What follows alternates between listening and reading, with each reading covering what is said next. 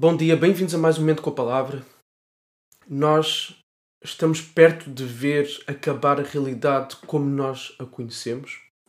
Estamos perto de ver terminar o pecado, o sofrimento, a dor, a corrupção, a maldade, a injustiça. E estamos prestes a ver o recomeço de uma nova era eterna onde sempre nos amaremos uns aos outros, onde amaremos de forma perfeita, constante intensa a Deus, nos novos céus, numa nova terra. Esta terra completamente restaurada, onde adoraremos eternamente a Deus e viveremos em amor uns aos outros. Nós vivemos no fim dos tempos, desde que Jesus ressuscitou, ok? Desde que Jesus esteve entre nós, foi inaugurado o final dos tempos. É verdade que já se passaram pouco mais de dois mil anos, mas também é verdade que cada vez mais vamos chegando mais perto do momento em que Jesus voltará. Agora, mais do que ficares a querer discernir sinais, porque muitas vezes se acaba por entrar em, em interpretações forçadas e que depois em menos nada se tornam ultrapassadas e até equivocadas por dizer ah, é isto que está a acontecer, Jesus vem a seguir. Okay? Uh, esse tipo de obsessão não é saudável, okay? nem é isso que a Bíblia pede, ok? Porque os próprios sinais que Jesus diz que aconteceriam, eles acontecem de forma cíclica desde, desde que Jesus ressuscitou, ok? Vão acontecendo de forma cíclica. É verdade que a intensidade vai aumentando, como as dores de parte as contrações da mulher que vão aumentando cada vez mais. Mas tal como a mulher que não sabe se aquela é a última contração, nós também não sabemos se vai ser agora, ok? A nós sempre nos parece algo doloroso, mas ainda podem vir não sei quantas mais, ok? Então, mais do que tentar ficar a ler tudo o que acontece à nossa volta, há uma outra coisa que nós somos chamados a fazer, ok? E é disso que Pedro vai falar. Como é que nós nos preparamos para estes finais do final dos tempos, ok? Como é que nós nos preparamos para estes finaizinhos? Como é que nós nos preparamos e antecipamos a chegada da vinda de Jesus e tudo aquilo que antecede a vinda de Jesus, os tempos conturbados que antecederão a vinda de Jesus, os tempos em que as pessoas uh, dizem que está tudo em paz e de repente vem o Filho do Homem quando as pessoas não estão à espera. Ok? Como é que nós nos mantemos preparados? Então é disso que Pedro vai falar. Capítulo 4, versículo 7. O fim de todas as coisas está próximo. Portanto, sejam criteriosos e sóbrios para poderem orar. Então Pedro diz: o fim das coisas está próximo. Vai ser algo inesperado. É descrito como sendo o dia, um dia como no tempo de Noé, que as pessoas viviam as suas vidas, davam-se em casamento, as pessoas viviam o seu dia a dia ok? Então vai ser algo repentino. Portanto, tem que estar preparado. Como? Um, sejam criteriosos e sóbrios para poderem orar. E aqui criteriosos no sentido de seguros na mente. Saibam aquilo que vocês têm que fazer. Okay? No meio do medo, o cristão vai ver cada vez mais, embora seja um momento em que as pessoas vivem as suas vidas, cristão vai ver cada vez mais o seu mundo à sua volta a deteriorar-se completamente em termos de valores, em termos de virtudes, em termos de pecado aumentar, tolerância ao mal. Então, sejam criteriosos, seguros na mente, não cedam ao medo, não cedam às pressões, sejam intencionais, ok? E este é o ponto aqui, vocês vão me ouvir sempre dizer esta palavra. Então, sejam intencionais, criteriosos e sóbrios pensem naquilo que vão orar. Ok? Orem com critério. Não, não orem simplesmente faça as pressões, mas sejam proativos na oração. A partir daquilo que a Bíblia nos ensina a orar, a partir da confissão de pecados, a partir da adoração, colocando Deus e a sua glória, os seus atributos diante de nós, confessando os nossos pecados, os nossos e daqueles que estão à nossa volta, como Neemias fez, e como outros tantos fizeram. Então sejamos criteriosos e sóbrios em oração. Então, se há coisa que nós devemos fazer para estar prontos para o momento em que Jesus chegar, é orar. Ok? Vigiai e orai. Foi o que Jesus também pediu aos seus discípulos. Então, orar. Como está a tua vida de oração? Como está a tua vida de oração intencional?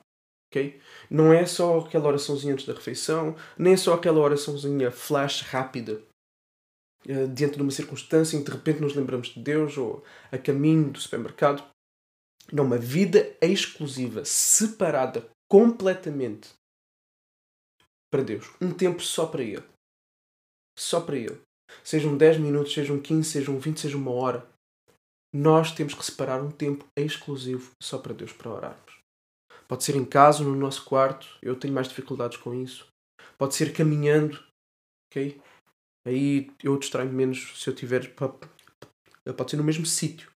Preciso de caminhar, ok? Ou ir dar uma caminhada num sítio isolado, ir conversando com Deus, levando uma lista, leva uma lista com os assuntos de oração no telefone, num papelinho, por membros da igreja, pelo estado da tua alma, pela, pela tua família, pelos vizinhos do teu prédio, pela tua cidade. Ora com a missão no coração também.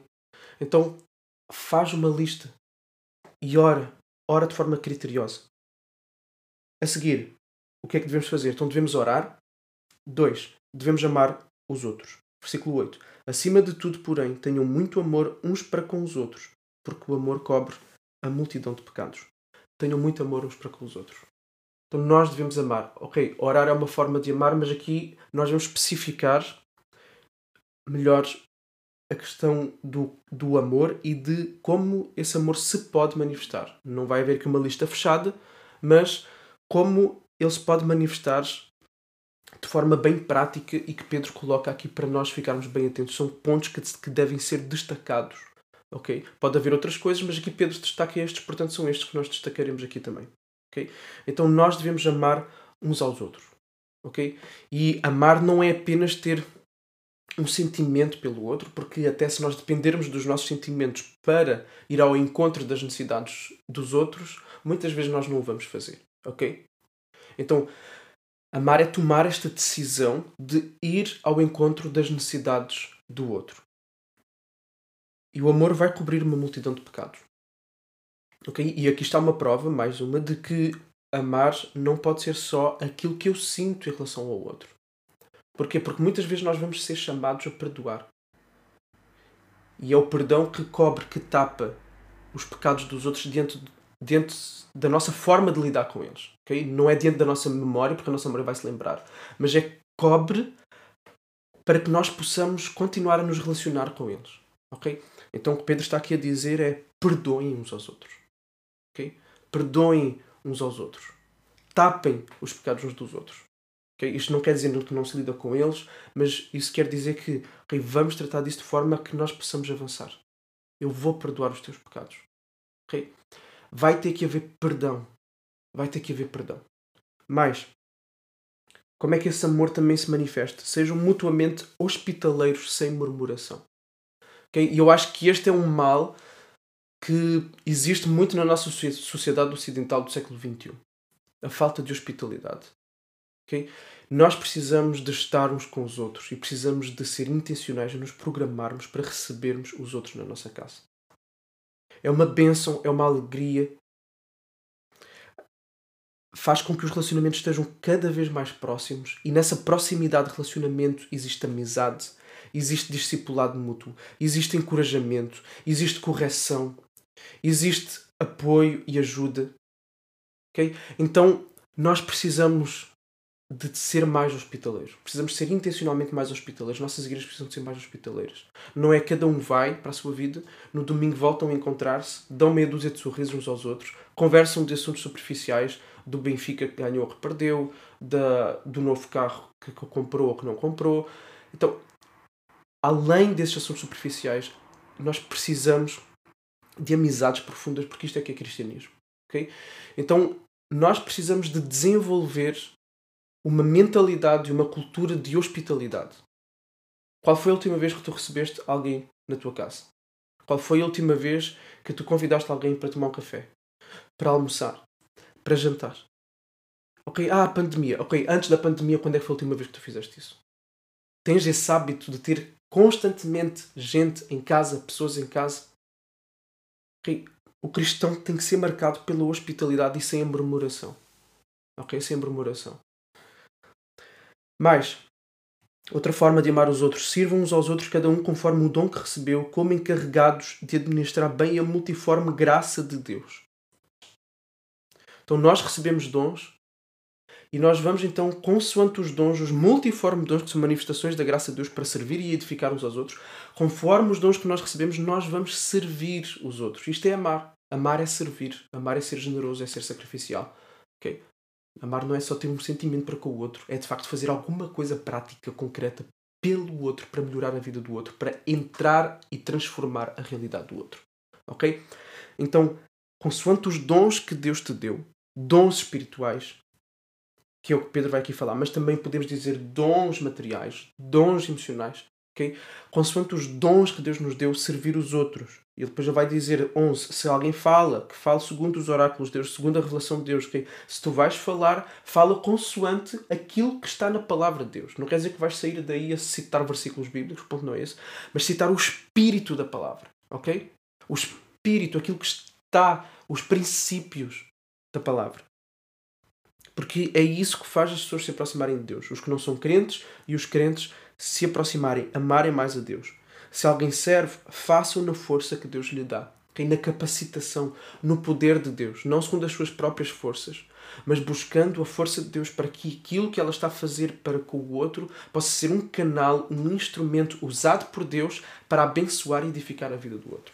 Ok? Não para si mesmo, não para obter alguma coisa em troca, mas no poder de Deus para abençoar aquela pessoa. Depois, o final, para que em todas as coisas Deus seja glorificado por meio de Jesus Cristo, a quem pertence a glória e o domínio para todo o sempre. Amém. O final de tudo isto é que Deus seja glorificado. É que Deus, Deus Pai, Deus Filho, Deus Espírito, a Trindade que faz este movimento de amor, como nós vimos no primeiro capítulo, de vir até nós para que este Deus maravilhoso, em todas as suas belezas e virtudes, possa ser elevado diante dos olhos de todos, possa ser amado por todos os corações. Okay? Então vivamos assim, orando, amando e neste amor perdoando, sendo hospitaleiros e servindo, para que Jesus, Deus Pai, Deus Espírito sejam elevados diante dos olhos de todos. É desta forma que nós estamos prontos para a segunda vinda de Jesus. Não é ficar a ver notícias e a abrir jornais e a identificar isto aconteceu na ONU, isto aconteceu com Israel, isto está acontecendo na China. Se nós vivemos obcecados com isso, nós perdemos o mais importante que é isto aqui. Ok? Jesus vai vir, sim, as coisas vão se intensificando, sim, está cada vez mais perto do fim, está cada dia que passa, está. Mas no final mesmo, o que importa não é o quanto nós sabíamos o, quando Jesus viria, mas é o quanto prontos nós estávamos para a vinda de Jesus. Então, faz isto. Dedica-te mais à oração, dedica-te mais ao amor, ao amor planeado, ok? Um amor que serve, um amor que é hospitaleiro, um amor que perdoa. Deus te abençoe e até amanhã.